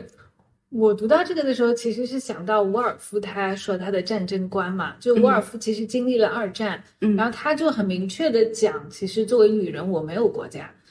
他的意思就是说，战争其实是男人的战争，都是男性霸权嘛。就比如说在呃越战，它其实本身还是讲掠夺和被掠夺的故事，那这个属于一个男性的逻辑。但女性其实她觉得应该在这个逻辑之外。对。然后你会看到，在这个战争里面。包括他们在做抗议的时候，看起来是很伟光正的，但是他们可能会住到女生的宿舍里面，然后有的女生就会觉得自己为什么要跟不不认识的人住在一起？其实这都是被遮蔽的一些历史的小的细节。还有一些细节，我想到就是女生抗议者的时候，他们会说让她作为一个比较温和的代表，比如说有的时候。亲吻一下对方的脸，那一点我看到是还蛮生理不适的。我就觉得女性是作为这样子一个调和剂的感觉，战争中的安慰的这种。对，就不管是什么方式，就把那个很经典的就是美国大兵回来，然后亲吻路上的一个他其实并不认识的对对对嘛。是的，我想讲一下，我之前看过一部电影叫《社会中间》，它原文叫《Salt of the Earth》。就说地球里大地之盐嘛，是一九五四年的一个美国电影，这个当时还是禁片呢。然后后面那个导演，反正那时候麦卡锡主义嘛，然后那个导演还有点受迫害吧，这样子的。这个是讲的是，应该是新墨西哥州当时一个矿区的工人罢工，然后那个地方呢，其实是整个地方整个小镇就是围绕着这个矿产建立的，它就是有矿，所以工人都住在那里，商店也是。资本家开的，然后他们生活住的房子也是资本家提供的。他们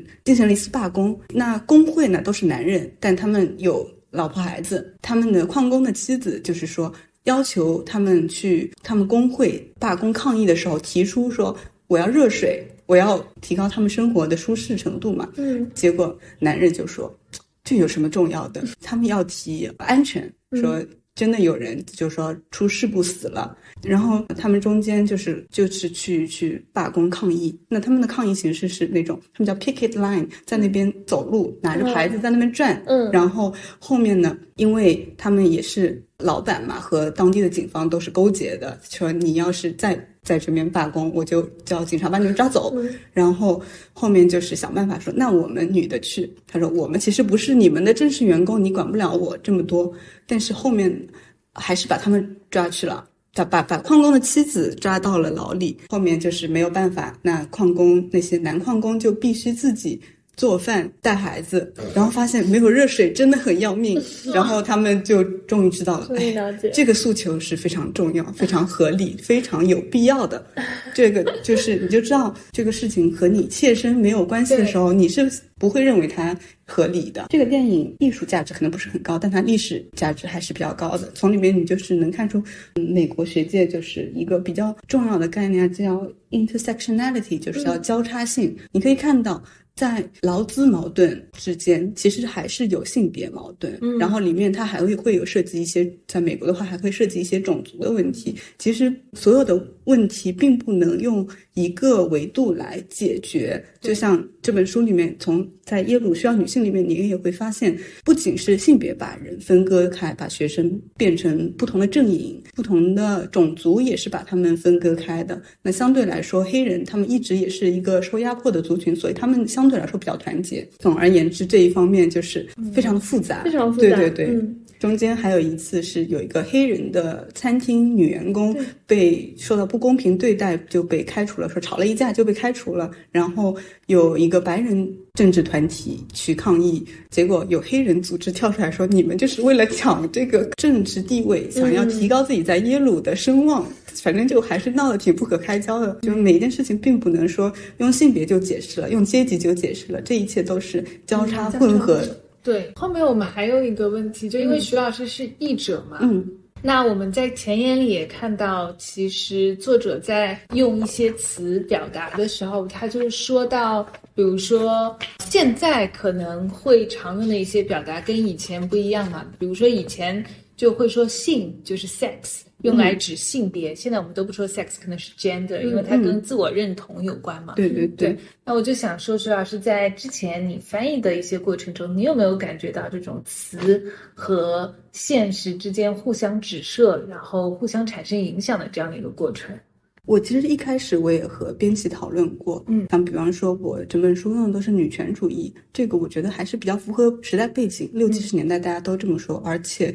女权主义比女性主义听起来就是更加的政治化，他们也是以。斗争性比较强吧，是一个确确实是在追求女性的权利。嗯，然后还有的话，像里面很多的词，我可能 women 还是说的是用的是女性。那如果更老派一点的话，会全都用妇女。我还是觉得平衡一下吧。我我就有的中文里面对对对对，大家也会争论说，大家不说不喜欢当妇女，不喜欢过妇女节。但我觉得，就是说，妇女节已经是一个约定俗成的词，也没有必要改变，也没有必要再造词说这个你不不要当妇女。嗯，这个我觉得争这个东西没有必要。而且现在很喜欢什么造什么造词，叫什么女神啊、女生，对对对，就这样。而且我觉得中文。里面可能还是比较喜欢当年轻人，都会说女生。你看我这三十多岁了，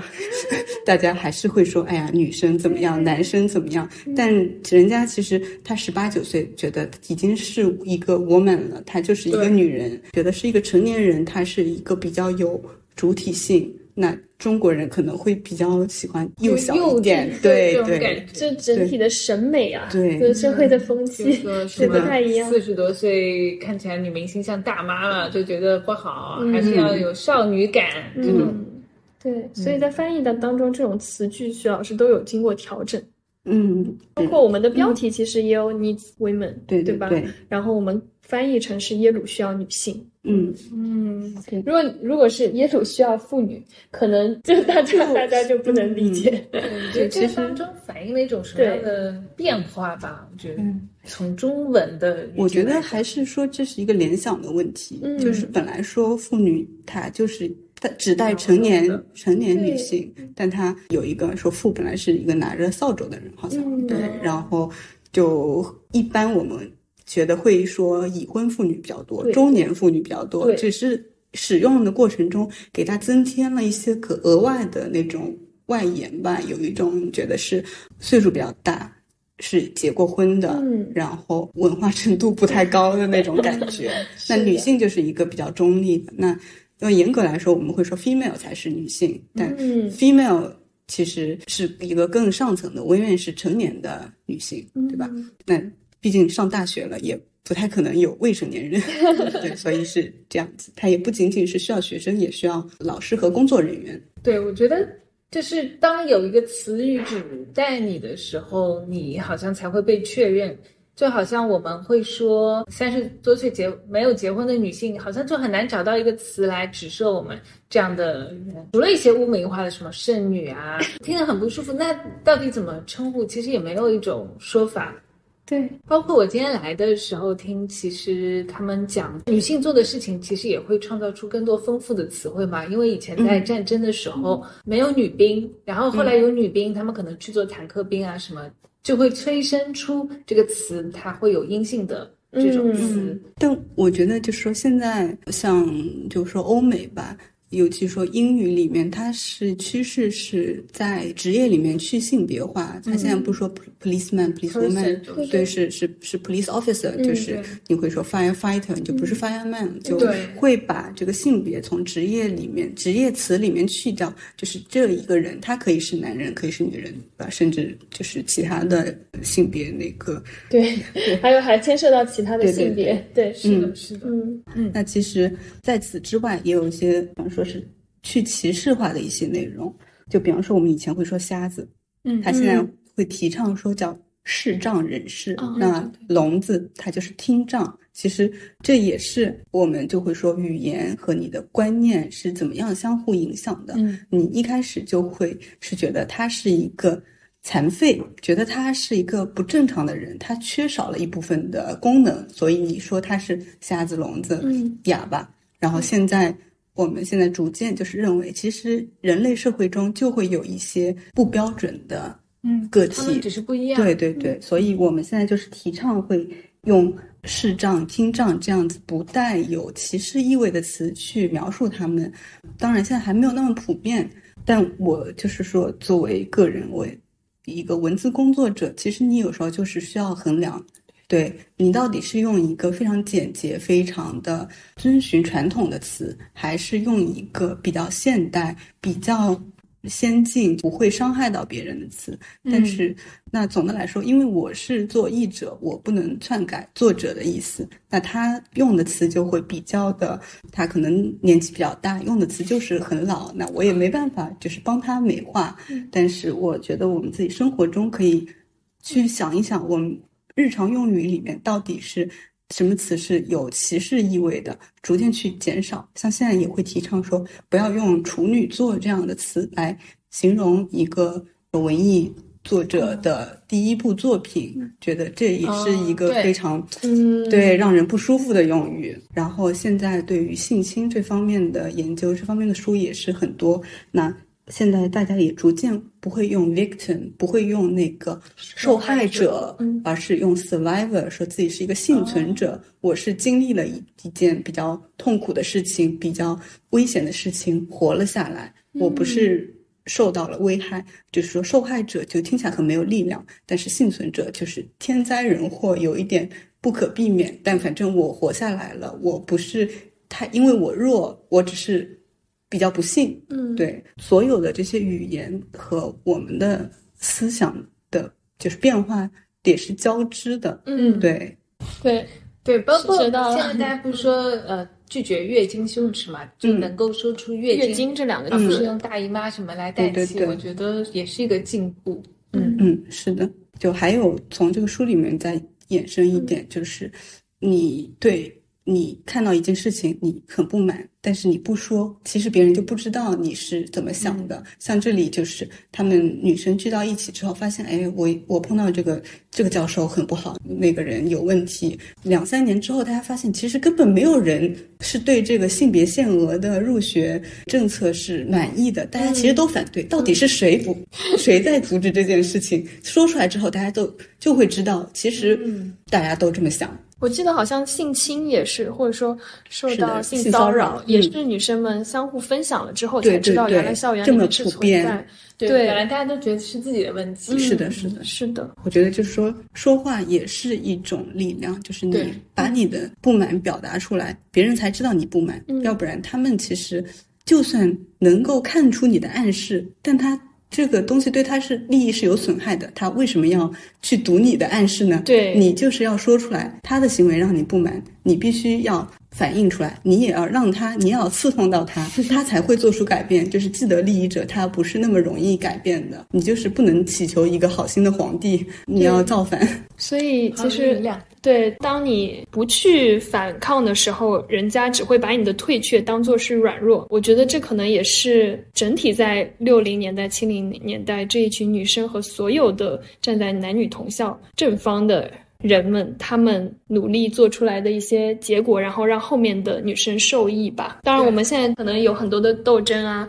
也都还一直在持续。嗯，对。而且我记得书里面就讲到女生的心理状态，她们其实也不想搞什么很多的事情，她们也只想安静的读书。对对对。问题是她们现在没有办法安静的读书。对。总体来讲，我们还是觉得这一本书它。的故事是真的非常的丰富多彩，因为有有几个不同女生，她们在这个当中抗争的故事，包括是整体的一个群像的刻画，我们也是非常推荐大家去看徐老师翻译的这一本书。很感谢徐老师翻译，然后让我们看到这样一段历史。对，也非常感谢徐老师今天在我们播客的分享。其实大家听到这一期播客的时候，应该也是在二零二四年的一月份了，所以我们在这里也祝大家一句新年快乐。嗯，祝大家新的一年顺顺利利，万事如意。那今天听完这期播客，我们欢迎大家在我们的评论区去留下你自己的一个评论，可以是对于这本书或者说这个整体议题的一些想法，我们会从中抽取对新年